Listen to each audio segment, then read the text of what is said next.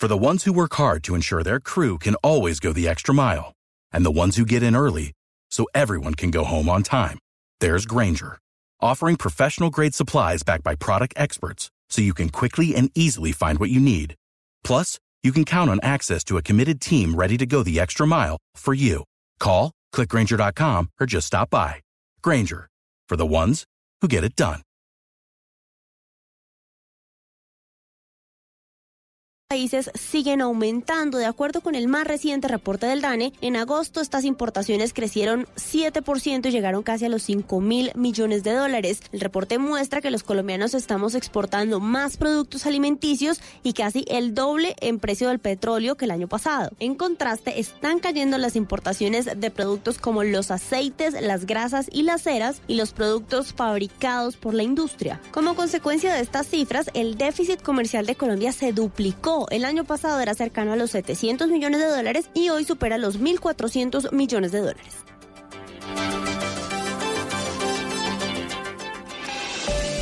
El aceite de palma 100% colombiano es natural, es saludable, es vida. En Blue Radio son las 8 de la noche en punto.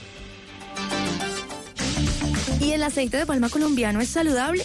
Sí, es 100% libre de grasas trans. Conoce el aceite de palma colombiano. Es natural, es saludable, es vida. Reconócelo por su sello y conoce más en lapalmaesvida.com. Aceite de palma 100% colombiano. Una campaña de Fede Palma con el apoyo del Fondo de Fomento Palmero. Son las 8 de la noche. Aquí comienza Mesa Blue con Vanessa de la Torre. Muy buenas noches y bienvenidos a Mesa Blue. Me da mucho gusto tener a nuestra invitada de esta noche en un día como hoy, 18 de octubre, en medio de esta campaña que ha liderado Blue Radio Se nos escucha para la prevención del cáncer de seno. Lorena Meritano, mi invitada de hoy, es una sobreviviente, como es el nombre de su libro, pero además es una mujer preciosa, talentosa, una luchadora de vida. Tiene una historia tremenda de supervivencia, tiene una historia de amor que algunos conocemos, otros no, y que vamos a conocer, los que no, en el programa de hoy. Me da mucho gusto darle la bienvenida en este día a nuestra invitada de hoy, Lorena Meritano. Gracias, ¿no quieres ser mi manager? o por lo menos llamarte todos los días para que me levantes el ánimo. Gracias, sobreviviente. Un placer estar acá.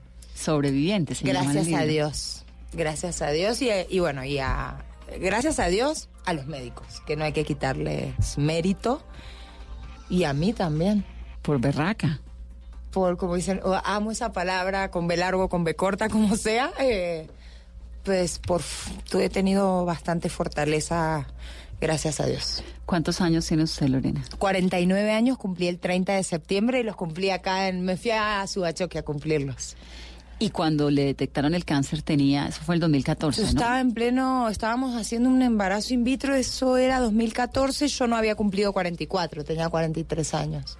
Y estaba en el proceso del embarazo in vitro y le dicen, no, no solo no está embarazada, no ha funcionado el in vitro, sino que tiene cáncer. No, no llegamos, o sea, me hice, me hice examen, eh, exámenes generales, fuimos a Argentina, pues yo ya tengo la medicina prepaga, ya tengo mi departamento, bueno, mi base de vida. de salud y todo. Exactamente. Y fuimos, porque habíamos decidido el in vitro, entonces fuimos para varias razones, a comprar una obra de teatro, a hacer la presentación formal de, de, la nueva familia que habíamos conformado como, mm, con mi expareja, a mi familia, mi mamá viajó de mi pueblo a Buenos Aires, a mis hermanos, y hacerme el chequeo porque venía el in vitro. Entonces hice todo el chequeo clínico, todo el chequeo ginecológico y estaba todo perfecto. Marzo del 2014. Nos vinimos para acá con la obra de teatro bajo el brazo, felices que pues estaba todo bien, ya habíamos ido con la familia de él en vacaciones, entonces ya teníamos como la bendición, ya éramos familia, todos nos conocíamos, estaba todo perfecto. Y en abril, al mes y piquito, ya había avanzado el in vitro en el doctor Pedro Martínez, que tiene la clínica acá en Bogotá, me había dormido, había ingresado con cámara, había visto todo, dijo que eso estaba hermoso, esas fueron las palabras, y me tenía que empezar a estimular. Y nada es casual en la vida. Yo dije, no, para un cachito, no me empieces a estimular ahora. Déjame hacer la obra, que acá en Colombia las temporadas no son tan largas.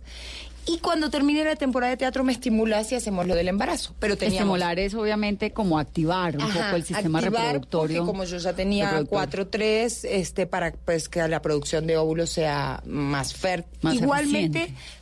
Más exacto, más eficiente sería. No sé cómo sería en términos médicos, pero pues para, para que tenga más óvulos para elegir para el in vitro. Porque el in vitro, pues la gente que no lo sabe, se, ah, le iban a sacar a él el esperma, a mí el óvulo, eso se, y luego se fecunda adentro. Em, y en ese proceso de que yo dije no voy a hacer la obra de teatro, me toqué una bolita.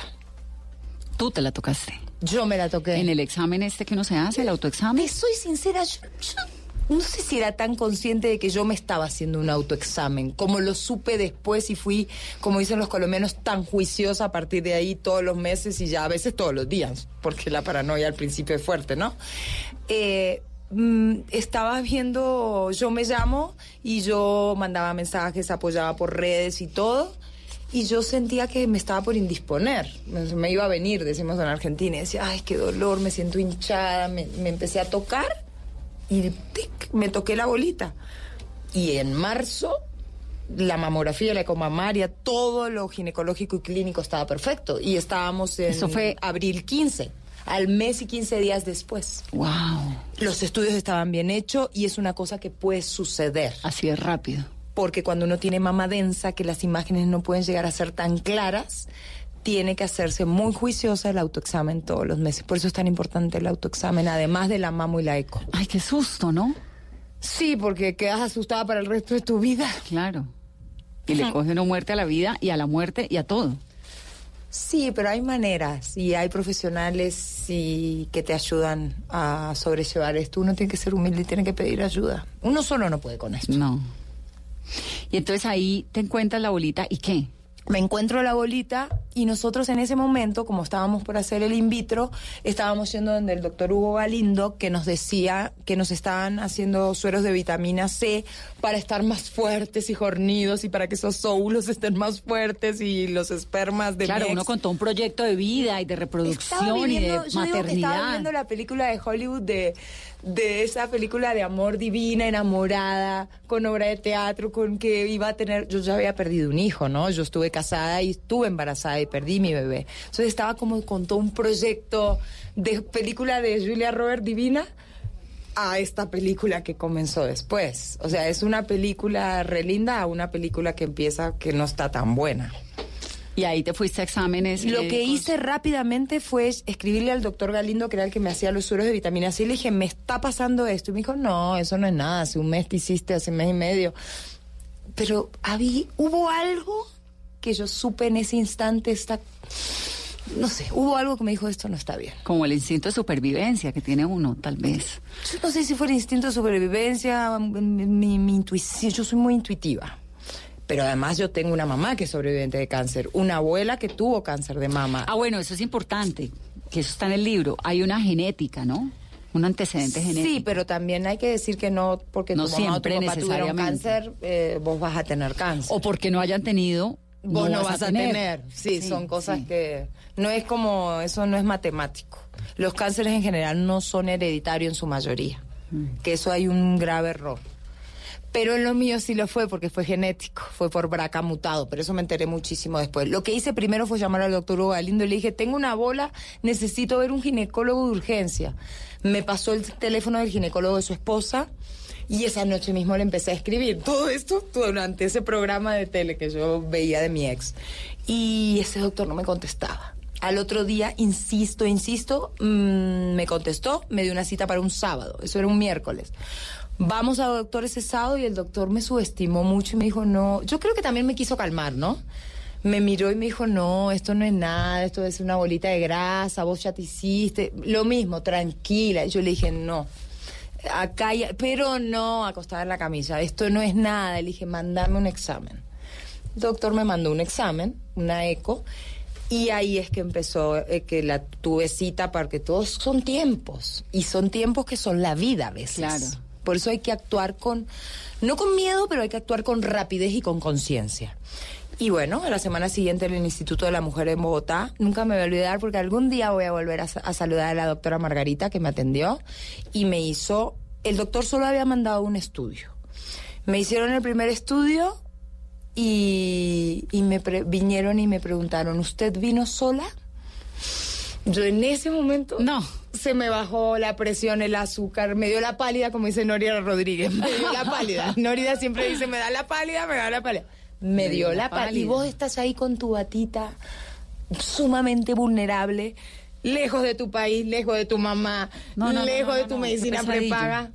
Y estaba, gracias a Dios, estaba mi expareja le dije, no, él está ahí afuera. ¿Lo puedes llamar? Sí, bueno, lo llamaron. Yo estaba ahí, me tenían acostada en una camilla con las patas para arriba. Y, y me dijo, mira, hay que hacerte, vamos a hacerte una eco mamaria que el doctor no la, no la pidió.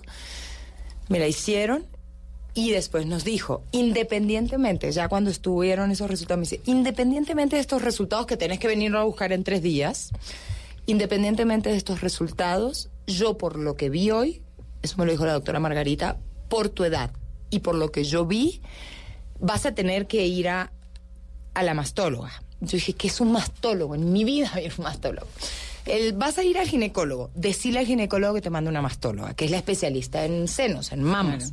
Dice, la que le hace a uno la mamografía, ¿no? Que es como un- este examen donde te pues aplastan. la que te no eso pues eso yo me lo hacía desde mucho antes yo soy Eso muy te iba a preguntar, uno, ¿te hacías juiciosa. mamografía antes? Sí, sí, claro. Sí, inclusive en el 2009, en el año que mi papá falleció, al mes que falleció mamá en una mamografía de control, a mí me salió un nódulo en hora 6, que eso sea acá, porque la mama se mide como, Como en un reloj, sí. en hora 6. Diámetros. Me salió, pero en una mamografía. Se me hizo biopsia y había dado negativo, no tenía cáncer. Eso había sido en el 2009. No, yo súper, soy súper, súper, súper juiciosa con la salud. O sea, de todos los años. Y ella, la doctora Margarita, me dijo, mira, lo que te diga el, el ginecólogo es tema del ginecólogo. Mi recomendación es que, por lo que yo estoy viendo y por tu edad, es que eh, esto hay que hacerle una biopsia. Ya cuando a uno le dicen, viniste sola, y te dicen, independientemente de lo que dice el ginecólogo, y te hablan de biopsia, Ay, teniendo una mamá sobreviviente de cáncer, teniendo tres abuelos de los cuatro que murieron de cáncer y teniendo un papá que se murió de cáncer en el 2009, ahí como que todo cambia. tu papá y tu mamá murieron de cáncer. Mi mamá, gracias a Dios, vive, este año cumplió 70 años. Y tu papá, Mi papá murió de un cáncer de pulmón con metástasis en cerebro en el 2009. Por fumador se fumó la vida. ay, qué fuerte. Y Entonces ahí arranca pues todo un proceso clínico y espiritual y emocional. Sí, en principio, en principio es ponerle el cuerpo a algo que no estás preparada, lo que vos dijiste. Yo estaba por hacer una obra de teatro, iba a ser mamá y estaba enamorada y estaba, En otra estaba onda. viviendo una película de Julia Roberts. Y entonces, esto fue muy rápido hacerme todos los chequeos, que es la, y encima de manera privada. Claro. te sale una fortuna acá. Claro. Y sabes una cosa que te voy a decir y es bueno que la gente también lo sepa. Por ejemplo, yo llamaba a lugares muy conocidos de la 15 con 85 a pedir cita. Y decía, eh, llamo porque necesito hacerme una resonancia magnética. Ah, pues no tenemos turno para dentro de no sé cuánto Ah, no, no, no, pero apenas dicen lo que es privado, venga mañana. Venga hoy, en la tarde. Ya. Ah, no, no, me pasa un montón. Me pasa un montón y entonces tengo un vicio que lo voy a contar y lo hago. Dilo. Digo, es que es privado. Y cuando llego, me quejo. Y, y obviamente me aprovecho de que soy periodista y la señorita de la recepción no me puede decir Y que nada. te pero además conocen, le digo, y que claro, tenés pero una además le digo, voz. me da pena, pero no puede ser así. Eso no es lo correcto. No es lo correcto. Yo lo cuento en el libro eso también. Claro. Y también hay que decirlo porque no se vale, porque en este tipo de patologías el tiempo es la vida. Claro. Bueno, y me hice todo de forma privada rápido para ver si había metástasis. Y cuando tuve todo, mi hermano Javier, que es médico, me dijo, bueno, vení ya. Y yo, para eso ya hubo dos biopsias, después de eso hubo dos biopsias, todos los estudios, Ya había un diagnóstico más claro. Y no mal tanto. hecho. Mal hecho. Gracias a Dios yo me fui a Argentina. Porque la biopsia acá, o sea, te hacen la primer biopsia y te dicen las trucut, que son unos aparatos como pistola, que sin anestesia te sacan pedacitos de ese tumor. Y eso arrojó un cáncer.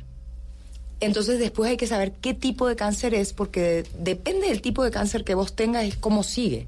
Si te operan, si hay rayos, si hay quimio. Yo todo esto no lo sabía, ¿no?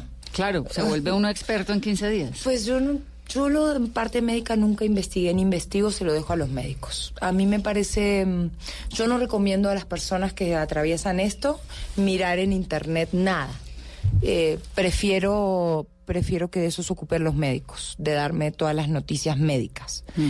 Em, pues yo me fui con el nombre y el apellido de mi cáncer, que acá me, me dijeron en la segunda biopsia, en un lugar de patología donde se pagó una patóloga muy cara, una patología muy cara, eh, me fui con un HER2 a Argentina. Ese, así se llamaba mi cáncer.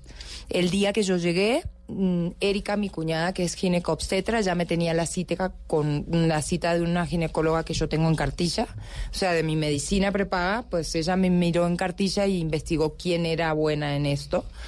Y mi mamá ya se había venido de Concordia, me esperaba en Buenos Aires. Concordia es el lugar de donde eres originalmente. Concordia entre ríos, yo me paro cada vez que diga. Mucha honra soy de pueblo. Y mm, en el libro cuento mucho de Concordia, de cómo me crié, de, de dónde nací, de cómo era mi vida. Y llegué con la doctora Adriana Bermúdez y me dijo, bueno, estos tacos, esta patología, yo le llevé los pedacitos de tumor que me pidió mi hermano que se los lleve. Y me dijo, esto lo voy a mandar a biopsiar y ahora ver esto, esto, esto, esto, esto. Este me dijo, esto hay que operar ya, hay que hacer prequirúrgicos. Listo. Hago los prequirúrgicos, todo el papeleo que el paciente, además de estar viviendo eso física, psicológica, emocionalmente, tiene que vivir todo ese papeleo espantoso que le hacen vivir a uno de las aprobaciones y de todo. Y llego con todo para que ella me dé fecha de cirugía. Y cuando llego a la segunda cita con la doctora, le digo, me acordé de algo. El día que yo vine con vos, yo había llegado de Colombia ese día, sola. Y le digo, el día que yo vine estaba tan nerviosa que yo venía de Colombia con un cáncer, con todos los estudios, me olvidé decirte que cuando yo estaba en Bogotá, después de la primera biopsia, bañándome, yo me toqué otra bolita. Fui a la mastóloga, que fui cuatro veces, que fue mi mastóloga inicial del proceso acá en Colombia, y la mastóloga me dijo, ay, ustedes ya después de tocarse una bolita son unas paranoicas, se tocan un montón de bolitas, me acostó la camilla, medio me revisó, no tenés nada. Y yo le dije a la doctora, pero es que yo sí me tocó otra bolita. Y me, la doctora Bermúdez me miró, se puso seria y me dijo, a mí así me cambias todo el panorama. Vení para acá, se paró, fuimos a donde está la camilla, me acostó, me revisó y efectivamente yo tenía Otra. la bolita original y tenía la otra bolita que yo me tocaba. ¿Metástasis o no? No se sabía en ese momento. Entonces ella me dijo, esto nos cambia el panorama de la cirugía. Con esto vas a entrar a quirófano y lo que no vas a saber es si salís sin tu seno o con tu seno. Claro. Entonces yo entré a quirófano y no sabía qué iba a pasar cuando me despertaba. Así inició esta película. ¿Y qué pasó cuando te despertaste? Cuando me desperté, la doctora Bermúdez y Paula, la cirujana, me dijeron todo salió bien. Después me enteré, fue una cirugía como de... Fue, no fue tan larga, fue como de cuatro horas. Hubo otras de seis horas. Y me dijo, es, todo salió bien, conservaste tu mama. Y yo me acuerdo patente que entré en ese momento en el hospital, en el sanatorio también estaba mi mamá, mis hermanos, mi cuñada, mis amigas. No sé, yo nunca vi tanta gente junta, porque después la gente...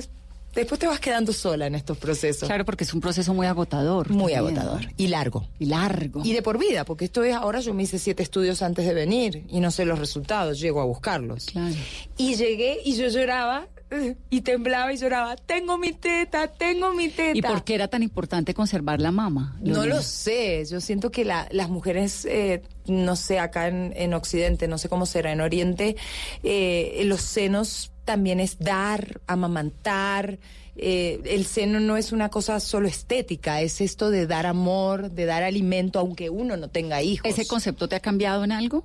En todo. Digamos, esa, esa angustia de la mama presente. No, pues imagínate, a mí ese día me sacaron dos tumores y a los 15 días ya me sacaron toda la mama y los ganglios y en el 2016 me sacaron la otra mama y me sacaron los ovarios y las trompas, o sea, a mí me cambió todo y, y es que las mujeres no somos dos tetas, unos ovarios, Exacto. o no somos mamás, o no som- somos... ¿De dónde viene cosa. ese preconcepto que con el que crecemos de, de- de que hay que reproducirnos, que hay que eh, tener, lactar? Pues sí, si pasa bien y si no, pues... Yo creo que viene No, de la ¿qué? ignorancia y del machismo. Como que la hembra es para pa parir. mm. Y en la casa pariendo hijos y cocinando. Porque Eso así es fue tantos años, ¿no? Y nosotras, Pues nuestra es generación ha tenido la fortuna de haber roto ese techo de cristal, como dice Hillary Clinton. Mm, no, de la mía poco. no, vos sos más joven. La mía no. Ahora las nuevas generaciones creo que es que se están No, animando. la tuya la rompió un poco, Un la mía lo siguió rompiendo y la que viene la quedó más fácil porque abrimos las- un camino. Las chicas Tal están vez. como, sí, sí, sí, un poquito. Sí, yo no, es que yo fui de alguna manera deconstruyéndome, no solo con este proceso, sino como mujer, deconstruyéndome y, y de alguna manera reconstruyendo una Lorena, obviamente mm, distinta de adentro hacia afuera, pero con con conceptos como más actuales, ¿no? Y más amorosos y más empáticos y, y de una resiliencia pues bendita. ¿Y qué pasó con tu pareja en este proceso? Eh, lo que pasa en la mayoría de los procesos, no hablo, en este caso me, me corro de lo personal, porque la doctora nos decía, es que ustedes son tan pocos los que, gente como ustedes que siguen, o sea, pasó el proceso de las cirugías, las primeras, pasó el proceso de las quimioterapias, que fue la época más dura de Fueron todas. 16 quimioterapias. Sí. Esa- eso es lo más duro de Eso es lo más duro. ¿La quimioterapia era cada cuánto? Las primeras, las rojas, cada 15 días y después semanales. Al final ya no tenía venas y eran por las manos y por los pies. Sí, la quimioterapia es bárbara porque te mata lo bueno y lo malo y todo, ¿no? Sí. ¿Y entonces? Sí, pero pues yo hacía lo que los, yo hago lo que los médicos me dicen. Sí. Yo hago caso. Pero también hago un montón de otras cosas en paralelo que también siento que me tienen acá. Y entonces, lo de la pareja, lo que preguntaba Carolina, sí, pues no es que me no saque el uno- culo a la pregunta, ¿eh? porque en el libro lo cuento lo cuento muy clarito. No, y lo has contado y ha sido como Sí, igual el de todo proceso, el ¿no? proceso, pues seamos Ernesto claros, ha estado con que- nosotros en, en- en varios programas y siempre con ese eh, profundo respeto a la relación, a lo que fue, a todo, ¿no? No lo sé, yo nunca Sí, más yo tuve sí, porque lo tuve con aquí ni hablé veces. con él, ni no, no, yo no lo sé. Pero ¿qué pasa en una relación más allá de la tuya? ¿Qué, qué es lo que ocurre, digamos, cuando uno, Pues- ahora que decías que uno se va quedando solo? Pues sí, pues solo no porque está Dios. Y la mamá, por más mal que te lleves con tu mamá, porque las relaciones madre e hija son re difíciles, a mí me ha servido esto para sanar mucho la relación con mi mamá. Eso sí que es impresionante porque, eh, hay- pero hay, yo creo que hay como unos momentos en la vida, ¿no? En que las relaciones mamá Que hija. no hay por dónde, sí. Sí, Es que la pero, relación madre e hija es muy difícil. pero chiquitas desde bebés. En lo, en lo personal sí, porque Sí, yo no me generalizo, pero en lo personal sí. Los, los estadísticas dicen que las mujeres en procesos de cáncer tarde o temprano, las estadísticas dicen que el hombre la abandona, que el hombre se abre del parche. Es así. En cambio, tú te separas de tu marido. Tu marido te metió los cachos, te pegó, se emborrachó, se fue con otra, te, te separás el día dentro de cinco años ese ser te llama, te dice que tiene cáncer y, Y vos tú vas, lo a vivir ayudás y le limpias el culo y lo acompañas. Porque las mujeres somos así. Las mujeres somos así. Y no pasa nada de todo lo que te hizo. Yo, sea quien sea que me haya hecho, yo, lo que pasa es que no, yo no me llevo rencores. Yo no tengo ningún rencor en la vida. Ninguno, ninguno. Pero, pero para eso pedí ayuda, ¿no? Porque en el momento que me pasó, obviamente... Pero te que- acompañaron bastante, ¿o no? En los, en los Sí, mom- sí, tiempos sí, iniciales. En, el momento inicial, en la primera etapa y en el primer año. Después, obviamente, él se vino a trabajar a Colombia. Alguien tenía que trabajar. Claro. Y di- era difícil en la distancia. Y cuando se suman los problemas económicos, más difícil aún. Y, y yo creo que él hizo lo mejor que pudo. Yo me quedo con que él hizo lo mejor que pudo. Y me quedo con agradecerle. Te juro, yo rezo mucho por él. Le pido a Dios mucho por él. Voy a contar algo en este momento que nadie lo sabe, ni mi mamá. Obviamente que en el libro no está. Y es que este año, yo este año vine, el año pasado vine a hacer una serie y a hacer comerciales y a hacer campaña de Brahma, de lo de Guerreras Rosas y a dar charlas. Pero este año vine a hacer una gira de charlas de cosalud para pacientes oncológicos. Y yo le mandé mensaje Y fiesta el edificio no tuve la oportunidad de verlo porque yo tengo ganas de decirle cerremos el ciclo con un abrazo como me parece que hay que cerrar los ciclos. No lo he logrado y la prima de él me dijo, bueno, vos tenés, estás preparada, tal vez no, él no me respondió el mensaje. Pero yo sí lo cerré con un abrazo adentro mío. La verdad. Pero hasta llegar a eso fue toda una etapa muy difícil de víctima, porque el día que él me dejó, yo tenía nuevas bolas. ¿Ese fue el día en el que publicaste el video? Yo no publiqué ningún video. ¿O fue cómo? En el libro está contado. Esa semana nosotros llegamos de Miami, de haber pasado fiestas con la mamá de él y la familia. Yo ya sabía que tenía braca mutado, una mutación genética que tenía que extirparme la mama izquierda y en otra cirugía la mama y los ganglios. Eso ya lo sabíamos. Teníamos los pasajes desde julio comprados para Buenos Aires y, y teníamos que irnos a Argentina a esas cirugías. Teníamos boletos y todo. Llegamos de Miami un lunes un domingo. El lunes me levanto y me encuentro nuevas bolas, donde yo no tenía el seno, donde tenía puesto un expansor, que es una bolsa que te ponen para después inflarte, para después ponerte la prótesis. Eh, bueno, imagínate cómo te pones después de haber tenido un cáncer, dos cirugías, 17 quimioterapias le mandaba fotos a mi ginecóloga y mi ginecóloga me dijo, yo por WhatsApp no puedo hacer nada. Entonces, eh, tenés que venir. Le dije, no, hoy el lunes, yo el domingo voy. Lo primero que haces es cuando llegues el lunes me venís a ver. Listo. Esa semana fue terrible para mí. Para mí el 2016 fue el peor año de mi vida, aparte de la muerte de mi papá. Y esa semana yo le llamo la semana trágica. O sea, yo llego acá un domingo, el lunes me encuentro bolas. El domingo que le siguió, nosotros nos íbamos a Argentina. Y unas horas antes de irnos al aeropuerto, él me dijo que pues nos íbamos, pero nos separábamos. En ese momento yo tenía bolas y yo no sabía si estaba enferma. Yo lo único que hice en ese momento es llamé a mi mamá y le dije que me iba a suicidar. Y agarré, me empecé un ataque de que por qué no me lo dijiste antes, por qué no me quité el lunes. Yo empacaba. Y él me decía, no, pues yo te ayudo, empacamos tus cosas, nos llevamos tus cosas y yo me traigo las mías. Me decía con una frialdad. Y yo no podía, yo obviamente dramaticé. Me enojé, me victimicé en ese momento. También el contexto era un contexto durísimo.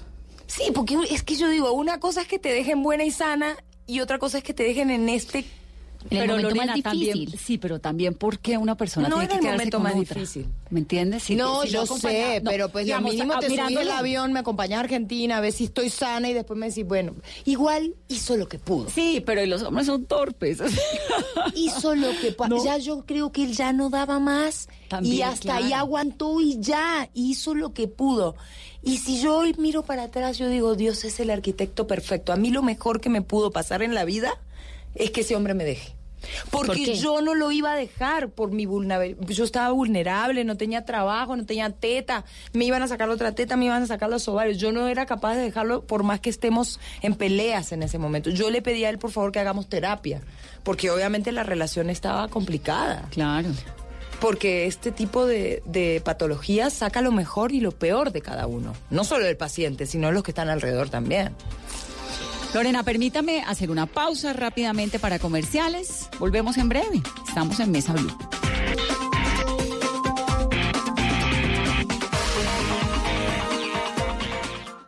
Todos tenemos un reto, algo que nos impulsa, eso que nos hace levantar de la cama todos los días, un sueño que nos lleva al límite y nada más importa. No importa el dolor, ni la frustración, no importa el tiempo. Un reto que es a la vez nuestro combustible y nuestra obsesión. Porque nada se consigue de la noche a la mañana. Este es mi reto. ¿Cuál es el tuyo? Pasta Sonia. Sabor y energía que te hacen mejor. Trabajamos pensando en usted. Respiras fútbol. Palpitas fútbol. Vive ese fútbol. Todo el fútbol en Blue Radio con Beta Play. Apuéstale a tu pasión. Tomémonos un tinto. Seamos amigos. Café Águila Roja. Blue Radio. Pensando en fútbol. Blue Radio. La nueva alternativa. Desde Australia llega al Teatro Mayor Julio Mario Santo Domingo el Circus Os, un vibrante espectáculo familiar que mezcla danza, acrobacia, música y teatro. Del jueves 24 de octubre al domingo 3 de noviembre. Compre ya sus entradas a través de primera fila o en taquillas del teatro. Apoya Bancolombia y Caracol Televisión. Invita Blue Radio y Alcaldía de Bogotá. Más información www.teatromayor.org. Código PULEP GKL 832. Colombia decide en las regiones y en Blue Radio.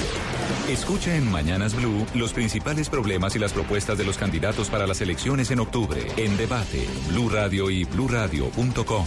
Con el voto informado. Te invitamos a la precompra de Caracol Medios, la oferta más completa, la oportunidad para hacer visibles sus marcas y servicios a través de la más completa multiplataforma de medios. Bogotá, 23 y 24 de octubre. Caracol Televisión, calle 103, número 69B43. Te esperamos. Precompra de Caracol Medios, la oferta más completa.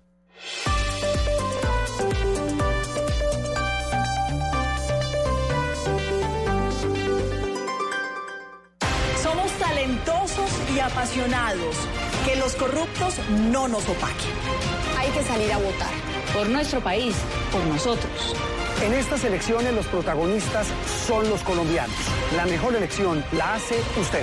Colombia decide 2019. Noticias Caracol. Primero en noticias. Estás escuchando Blue Radio, un país lleno de positivismo, un país que dice siempre se puede. Banco Popular. Antes ahorrar sonaba así. Ahora suena así. El ahorro ganador del Banco Popular. Si abres o tienes una cuenta de ahorros, mantén un saldo promedio mensual de 300 mil pesos y participa en sorteo de carros, motos y muchos premios más. Banco Popular. Somos Grupo Aval. Aplican condiciones. Vigilado Superintendencia Financiera de Colombia. Aplica restricciones. Productos sujetos a reglamentos y condiciones de uso. Vigencia del 1 de octubre al 31 de diciembre de 2019. Autorizado por Coljuegos. Continuamos en Mesa Blue, estamos hablando de Sobreviviente, el libro de Lorena Meritano, que acaba de lanzar, que está estrenando, que es la historia de su vida, de su lucha contra el cáncer, de su lucha por el amor, por la supervivencia. Y entonces me estabas contestando la pregunta de cómo fue que el país se dio cuenta de ese episodio. Lo ah, entonces ese día me fui, yo no sabía, me un ataque y me fui a un parque ahí a dos cuadras de la casa con Fidel, con mi perrito, y me senté en un árbol a llorar y gritaba y lloraba, y se acercaron una señora, Lorena, ¿qué te pasa? Es que me acaba de dejar, y le conté a la señora, es que tengo bolas, y yo estaba sola. Me acaba de dejar y me tengo que ir a Argentina y yo no sé si estoy enferma. yo no sabía si estaba enferma, pero tenía bolas. Y entonces yo no sé si estoy enferma y me acaba de dejar y dos señoras en el parque. De ahí llamé a mi mamá y le dije que me iba a suicidar. Y de ahí mamá me dijo, por favor, anda al aeropuerto, venite. Yo ya me tomo mi mamá y me voy para Buenos Aires. Y llamé a mis mejores amigos. Le dije, no sé qué hacer. Y me dijeron, te vas para el aeropuerto y te vas para Argentina. De ahí nosotros teníamos un grupo de WhatsApp de un negocio que él había emprendido con unos amigos de él y y en ese grupo de WhatsApp yo mandé un mensaje y dije, eh, hoy pues me estoy yendo. El mensaje que vimos. Yo no sé qué vieron y, qué, no vieron. ¿Por qué lo reenviaron? ¿Quién lo publicó? Alguien del grupo. Yo mandé el mensaje al grupo y me salí del grupo porque era un grupo de gente que no éramos muchos, era un grupo de un negocio que él estaba haciendo con Marcelo dos Santos y con Leo Carmelo, con otra gente, y éramos un grupo que trabajábamos juntos de unos productos. Yo mando el mensaje al grupo y digo, pues eh, me dejo, me estoy yendo, no sé qué, no me acuerdo, ni me acuerdo lo que dije. Yo estaba sentada en el parque, me acuerdo con un sombrerito, yo tenía pelo cortito, yo nunca lo vi después. Me salí del grupo, llegué al apartamento, él estaba sentado hablando con el manager como si nada empaqué dos, tres cosas, agarré el perro y me fui. Y nunca más lo vi. Y me subí a la camioneta y le dije al señor Hernando, señor Hernando, Ernesto me acaba de dejar, tengo nuevas bolas, yo no sé cómo voy a hacer en el aeropuerto, ayúdeme. ¿Y nunca se volvieron a ver? No. Y a mí me hubiese gustado este año verlo y darle un abrazo, obviamente. Ahora que yo ya hice todo un trabajo de sanación, de terapia, de, pues obviamente. ¿Cómo, cómo fue ese trabajo? ¿Cómo logra Muy larguísimo. Pues ¿Cómo esa, logra semana, esa semana mi mamá le dio ACV y estuvo tres meses internada en terapia intensiva con ACV, ¿no? Así terminó esa semana.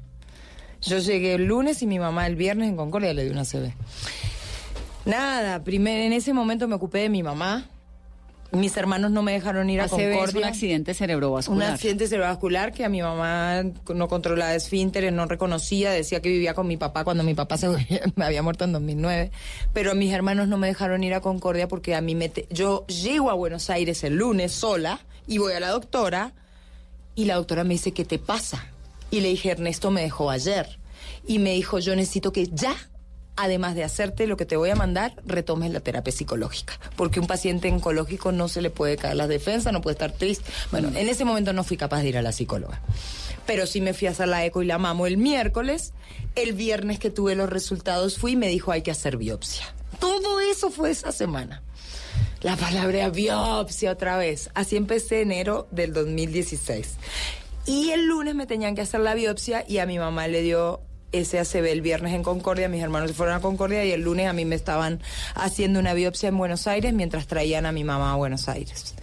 Y ahí lo que me ocupé fue de mi mamá. Cuando la biopsia salió, que gracias a Dios no era cáncer, yo estaba ocupándome de mi mamá tres meses.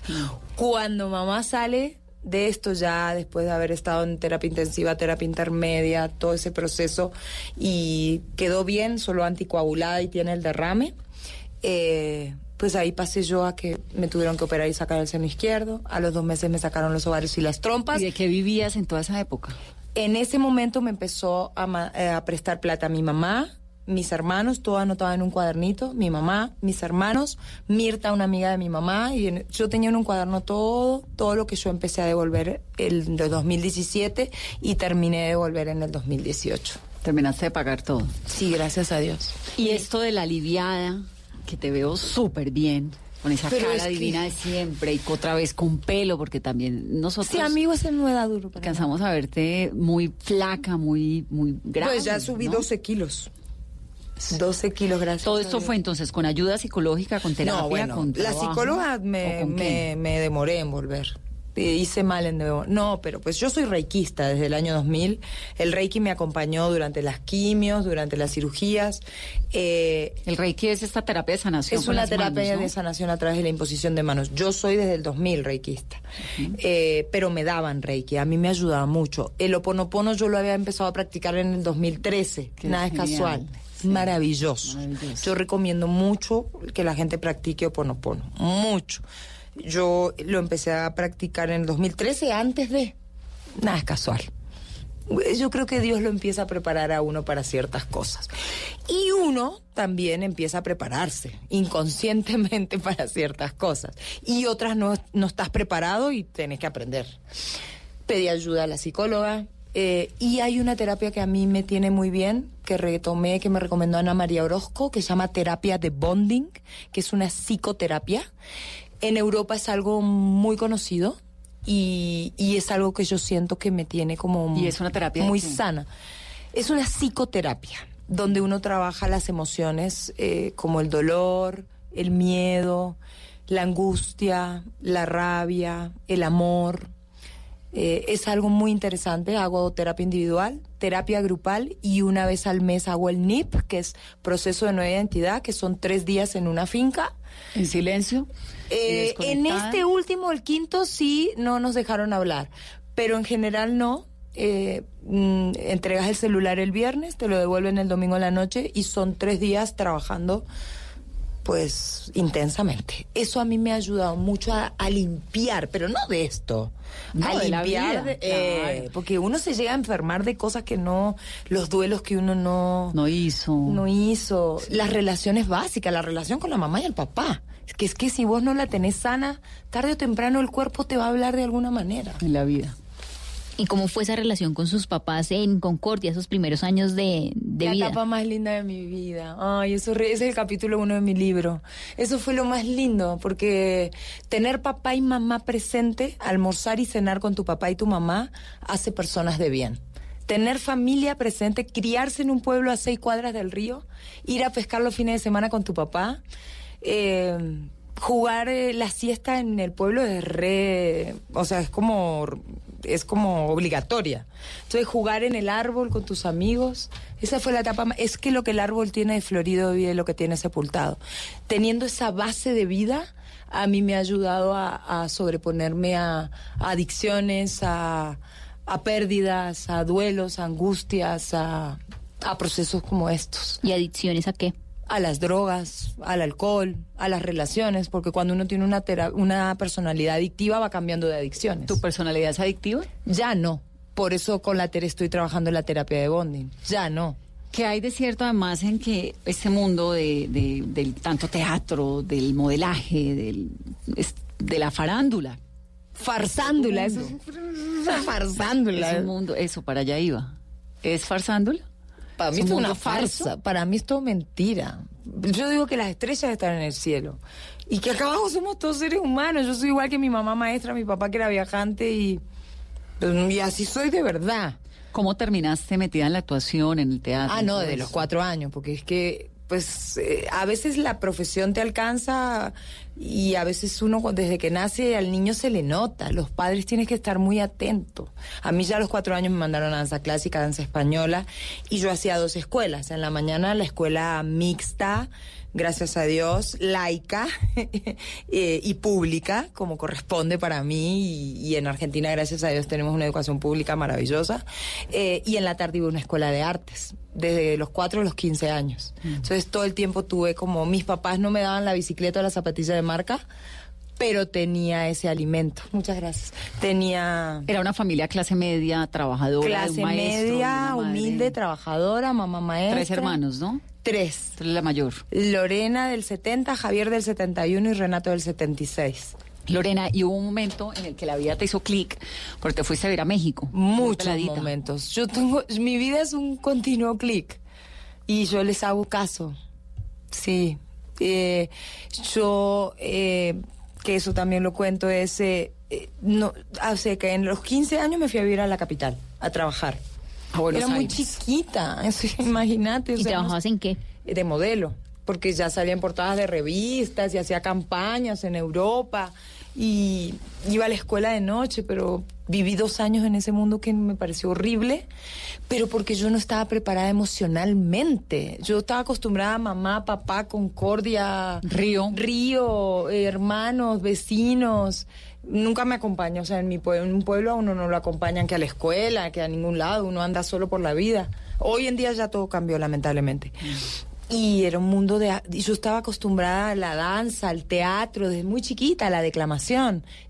yo fui educada y tuve alimentos emocionales, espirituales, de adentro hacia afuera. Y el mundo del modelaje era un mundo banal, superficial, de afuera hacia adentro. Eso no soy yo, ni fui yo, ni quería ser yo. Entonces, el mundo del modelaje, cuando dices que es un mundo banal de afuera hacia adentro, ¿es en Argentina, en México igual, en Colombia igual? Yo sí creo que en todos lados, sí. ¿En Europa igual? Pues a mí me estuvieron un mes comiendo limones porque estaba gorda, pero claro, tenía 15 años y yo extrañaba a mi mamá y me daba angustia oral, entonces comía y me engordaba. Entonces en un momento regresé a Concordia, a la escuela, y era rarísimo porque yo ya había vivido dos años sola, ya había trabajado. Entonces, en la mañana iba a la escuela, a la siesta daba clases de jazz y en la tarde me inventé un programa de televisión.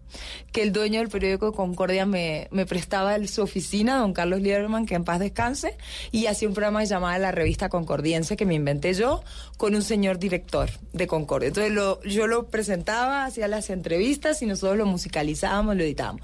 Y a la par empecé a, yo decía las noticias en el videocable de Concordia. Y de ahí yo no quería ir a Buenos Aires. Para que a mí Buenos Aires era como dolor, la gente se burlaba como yo hablaba porque era de pueblo, se burlaba como caminaba, el modelaje no era para mí. Me inscribí en psicología, no sabía qué hacer de mi vida y me fui a México. Junté 600 dólares en el bolsillo y me fui a México. ¿Y a qué? ¿Con qué plan? Pues yo la verdad, yo me, me fui, pues yo creo que mi sueño inconsciente y un poco consciente era actuar. No sé si lo tenía tan claro, no, no lo verbalizaba, pero eso era, ir a, a, probar suerte. Claro, y México pues es México. No triunfar, sino pues de hacer lo que me amaba y me gustaba, que tenía que ver con el palo del arte, no del modelaje. Obviamente, pues el día que llegué a México no tenía dónde dormir. Dormí en una oficina que me consiguió mi primo. Es la oficina del papá de un amigo de mi primo y dormí en una oficina en el centro. Pero pues al principio sí trabajé de modelo y de decán, acá no se llama promotora, Edecán, decán. sí, sí, sí, como Edecán. hostess, como de- como de las marcas de en las carreras de de- carro, sí. de en las carreras y eso, y así me conocí todo México el primer año. Y, y, pues me iba bien, ganaba y ya te, eh, con- vivía con dos chicos más argentinos, tenía roommates, compartía. Y México, de todas formas, pues es el mercado del entretenimiento más grande de América Pero México Latina. además era un México en paz. No existía la guerra, no existía la, La lo que es el día de hoy. sí. México era maravilloso, Van. En México era, era un país que yo me iba a la terminal de Taxqueña, me tomaba un colectivo y me iba a Acapulco con mi papá. Yo cuando empecé a trabajar en México juntaba plata y la guardaba en un cajón. Y lo primero que hice lo primero que hice fue comprarle un pasaje a mi papá e invitarlo a México. Y no me daba la plata para comprar pasaje en avión, pero nos fuimos en colectivo a Acapulco. Y compré un viaje a Acapulco y lo llevé a mi papá a Acapulco. Lo primero que hice con la plata que junté fue eso. ¿Y por qué solo al papá? Porque no me alcanzaba para más. Y mi mamá trabajaba. Entonces, papá sí pudo ir y mamá era maestra. mamá- y además no me alcanzaba. Después, en el 93 que entré en Televisa y ya empecé, me empezó a ir muy bien, llevé a papá y a mamá, a mis hermanos, a las novias de mi hermano de ese momento, que después fue mi cuñada, a mis amigas. Después invité a todo el mundo.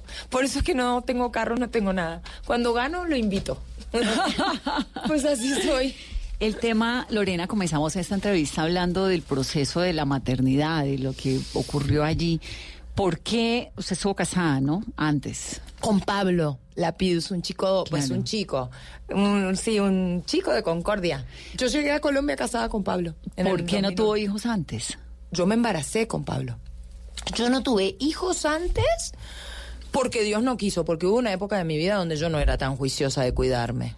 Hay que cuidarse, ¿no? Hay que ponerse condón y, y es la única manera de, de, de, de cuidarse de no solo de no tener hijos, sino de no tener enfermedades. Porque lamentablemente, pues, yo perdí un hijo por, por un contagio de una clamidia que yo no sabía ni que existía eso.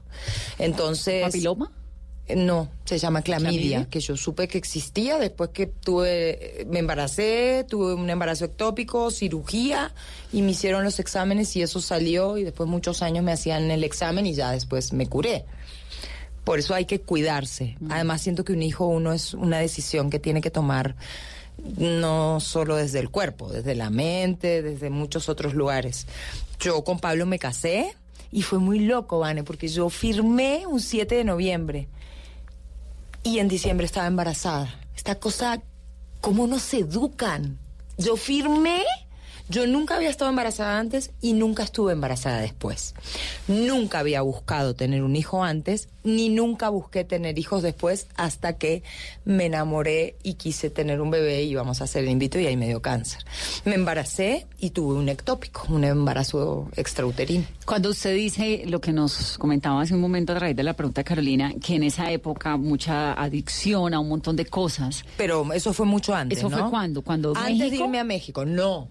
Yo en realidad creo que yo me fui a México poco para huir en busca, en busca de mi de mi oficio, de, de formalizar mi oficio de actriz, en busca de adquirir herramientas, porque yo lo que hice fue tres años de estudiar, ¿no? En México, al principio, y para salvarme la vida, porque inconscientemente vuelvo y reitero, yo no era el mundo banal, pero yo tampoco era las drogas. Y yo tenía un grupo de amigos que eran, que no eran amigos, era un grupo muy insano. Y yo estaba en ese proceso de adolescencia de no saber qué hacer de mi vida. Por eso te decía, iba a Buenos Aires, volvía, me inscribí en psicología, no sabía qué, pero no quería vivir en Buenos Aires, pero... Y, y las drogas. Nunca se lo conté a nadie. Yo salí solita de todo. Así dejé de fumar también. Un día dije, fumaba dos paquetes por día. Eh, Eso fue en el 98 y dije, no fumo más y no fumé nunca más. Que nuestra generación fumó, ¿no? Usted dice que no es de la misma, pero no casi. Nos llevamos no, no poquito. sé, pero no importa Pero- eso. pero fue una Pero generación de muchos cigarrillos, A los mucha- 15 sí, sí. años.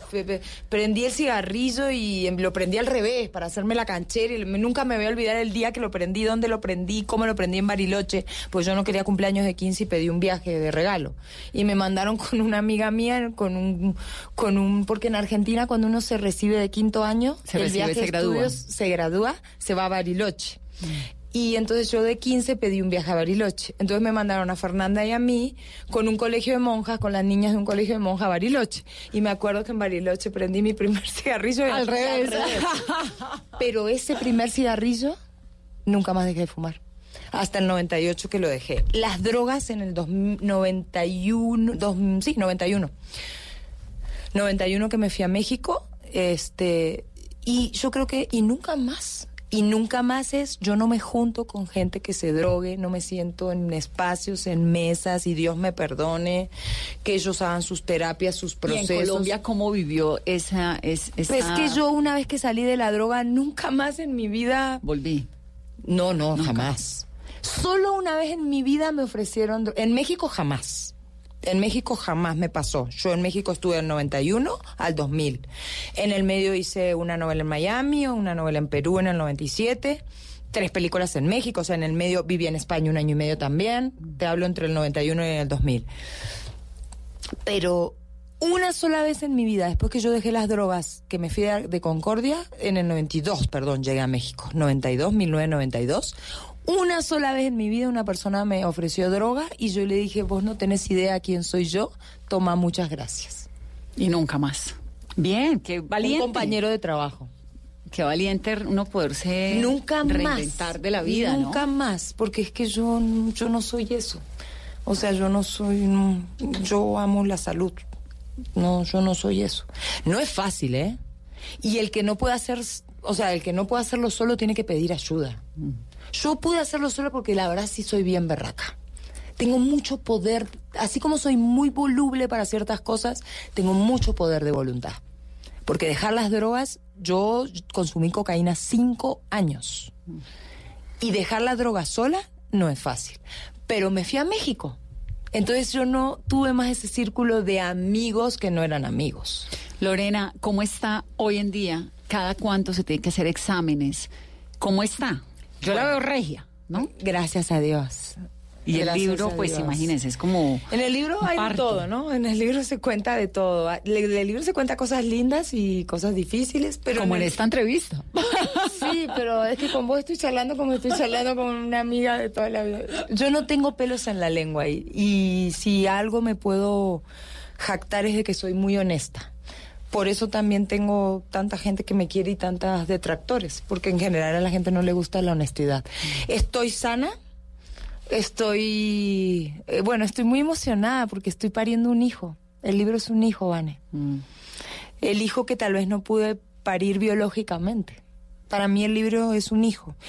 Es un acto de audacia muy grande, a mí me parece un irrespeto con los escritores, que era lo que yo le planteaba a la, edi- a la editorial, pero pues no es un libro escrito por una escritora, es un testimonio nada más de un ser humano. ¿Lo escribió en San Andrés? Empecé en San Andrés, empecé y lloré tres días seguidos el año pasado con Porque mi es perro. eso es como una catarsis, ¿no? Sí. De repente encuentra uno una hoja en blanco y tiene que contar un Sí, montón una de cosas. Es que ustedes que están acostumbrados a hacer su trabajo sentado, para mí aprender a estar sentada horas frente a un computador fue todo un aprendizaje. Todo un aprendizaje. ¿Por dónde empezó? Eh, por el título. Y lo tuve desde que, desde antes. Porque así ya se llamaba mi charla, Lorena Meritano Sobreviviente. Porque además es, pues es que es obvio, ¿no? Sí, igual empecé. Claro que podría haberse llamado luchadora. No, porque También. yo no lucho. Yo no lucho con nada ni con nadie. A mí yo siento que la guerra y la lucha te, te quitan energía, te destruyen. Yo soy amante del amor y de la paz. El amor y la paz te sanan y te ayudan a transitar este tipo de procesos. La lucha, yo estoy en contra de esa terminología. Yo creo que hay que deconstruirnos, así como hay que deconstruirnos de esto que nos construyeron los machistas y nos educaron, hay que deconstruir todo el lenguaje que tiene que ver con el cáncer. ¿Yo quién soy para ganarle un cáncer? Yo no voy a luchar con un cáncer. Yo voy a aprender de un cáncer y voy a caminar con un cáncer a ver qué me va a enseñar. Y ojalá ese cáncer no vuelva nunca más a mi vida. Empecé por el principio, empecé por quién soy, dónde nací, quién es mi mamá, quién es mi papá, quiénes son mis abuelos, de mis orígenes, mis hermanos, mi barrio, mi pueblo. Eh, por- empecé por el principio, por mi raíz. Y es que justamente en el libro eh, Lorena llama al cáncer no una enfermedad, sino un maestro. Pero no solo en el libro, así lo llamé desde el día uno, ¿no? Le pregunté... ¿Qué le enseñó? ¿Qué le enseñó esta etapa de cáncer en su vida? Eh, a ser más paciente. Eh, me enseñó que soy mucho más fuerte de lo que yo creía físicamente. Porque yo, ay, me jalaron el pelo. En la isla de los famosos había comido mucha mierda, perdón. Pero, y me había dado cuenta que yo podía prescindir del espejo, de depilarme, de maquillarme, de muchas cosas, pero, pero me enseñó a que físicamente yo puedo soportar dolores que yo nunca pensé que iba a poder soportar. Porque los dolores de una mastectomía radical con extra- extracción de ganglio y estar ocho meses para poder hacer así, para poder tocarme el pelo, lavarme el pelo, y los que siguen, y algunos se van y otros se quedan para el resto de la vida. Me enseñó que soy más fuerte eh, físicamente, me enseñó eh, a, a gustarme. Yo soy una mujer que fui muy acomplejada. Siempre me sentí muy gorda, muy alta, muy vieja, porque tengo una profesión que todo el tiempo te están diciendo, sos muy alta para este personaje. Ah, no, sos argentina. Ah, no, la queremos más joven. Ah, no, eh, la queremos más delgada. Ah, no. no, Entonces, terrible, es una durísimo. profesión que te, te pone todo el tiempo... Peros, sí. Peros y juicios. Claro. Y ni hablar del público, ¿no? Y me enseñó a mirarme al espejo y a gustarme con mis cicatrices, con mis defectos, sin mis senos, sin mi pelo, sin como soy. Y está regia, está muy bien, está me- bonita, y está alegre. sí. Bueno, ahora estoy muy emocionada. Es que lo del libro es muy fuerte. Y va a llorar de aquí a quién sabe cuándo, pues porque eso es como uno ir y pariendo, me ¿no? lo decís y soy así como... No, eso sí es otra cosa que, que no sé. Yo estoy igual porque acabo de publicar un libro. ¿Cómo se llama? Yo lo quiero leer. Ahora te cuento. ¿Pero es lo- autobiográfico? Ah. No, no, para nada. Es, es una investigación periodística. Pues son seis investigaciones que además te va a encantar. Pero realmente Pero es como que una sos- sensación distinta de la Pero vos vida. estás preparada para eso. Pues Yo no, porque es todo muy nuevo. Ah, bueno. Pero vos estudiaste comunicación, sos Claro, soy periodista. periodista. Yo no, yo estudié danza, teatro, declamación, cerámica, música, canto. O sea, yo no estudié. Yo que escribí tres capítulos y los perdí porque yo no sabía usar Word. guardarlos. Sí. Pregúntame cómo grité y pataleé. ¿En San Andrés o ya No, en estabas San de la civilización? No, en San Andrés yo fui porque en San Andrés empecé, pero después eso fue, lo seguí escribiendo. No, es que el proceso de la escritura del libro es otro libro. Pues Lorena tiene montones de premios desde el 95, con el Palmas de Oro por Prisionera de Amor, que fue su novela, en el 99, Gran Águila de Oro, el premio ACE, Palmas de Oro, Mara de Oro, Estrella de Venezuela, Sol de Oro, Palmas de Oro, Latin, Ice Award. Bueno, Vendamos todo ese oro pa' vivir. Todo ese oro hay que venderlo. Premio a la excelencia universal en el 2010, eh, Indias Catalina, de todo.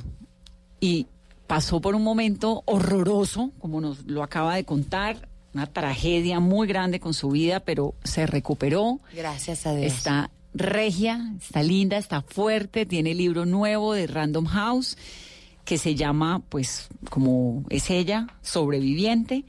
Y me encanta haberla tenido en este programa, Lorena. El 25 de octubre es el lanzamiento del libro. En un conversatorio con Santiago en Rojas. un ¿no? conversatorio en la librería Lerner. Estarán todos invitados. Pero además, ¿sabe qué me encanta? Que yo creo que el país la quiere ver.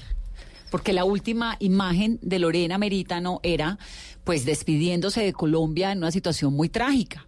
Y Pero muy- yo volví y el año pasado Sí, pero no la habíamos visto así, con esta falta. fuerza y con Puede esta ser, y con esta fortaleza que la estamos viendo. Sí, Me pongo pues, muy, pero muy no es magia, ha sido mucho laburo de lo que te digo, del oponopono, del reiki, de la terapia de bonding, que la recomiendo tanto. Lástima que en Latinoamérica solo existe en Argentina y en México.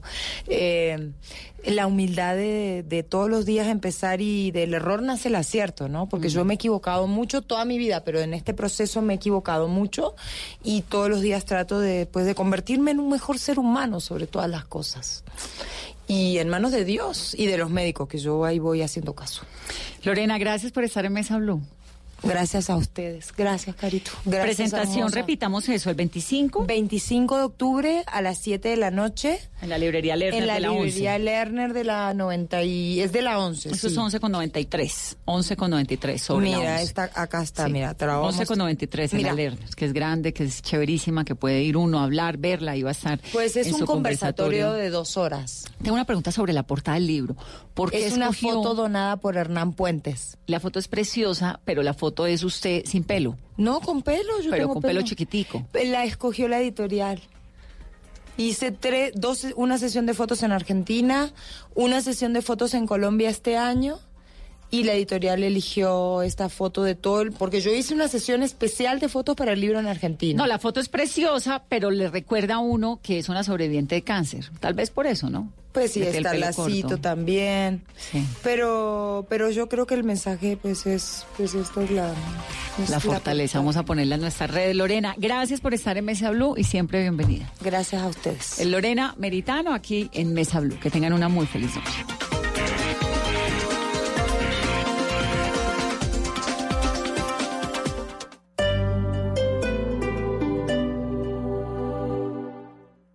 Este sábado en el radar, una radiografía de la salud en Colombia, la liquidación de varias EPS y las soluciones para millones de pacientes. Además, hablaremos sobre la lucha contra el cáncer de mama, uno de los que tiene mayor número de casos en Colombia, y estaremos en México 48 horas después de la guerra que vivieron en las calles de Culiacán tras la fuga captura de uno de los hijos del Chapo Guzmán. El radar. Este sábado a la una de la tarde con Ricardo Ospina en Blue Radio y BlueRadio.com. La nueva alternativa. El Teatro Mayor Julio Mario Santo Domingo presenta a la gran violinista Anne-Sophie Mutter, interpretando las cuatro estaciones de Vivaldi, entre otras obras. 7 de noviembre, 8 pm. Compre ya sus entradas a través de primera fila o en taquillas del teatro. Apoya a Bancolombia y Caracol Televisión. Invita a Blue Radio y Alcaldía de Bogotá. Más información www.teatromayor.org. Código PLEB XGC 889.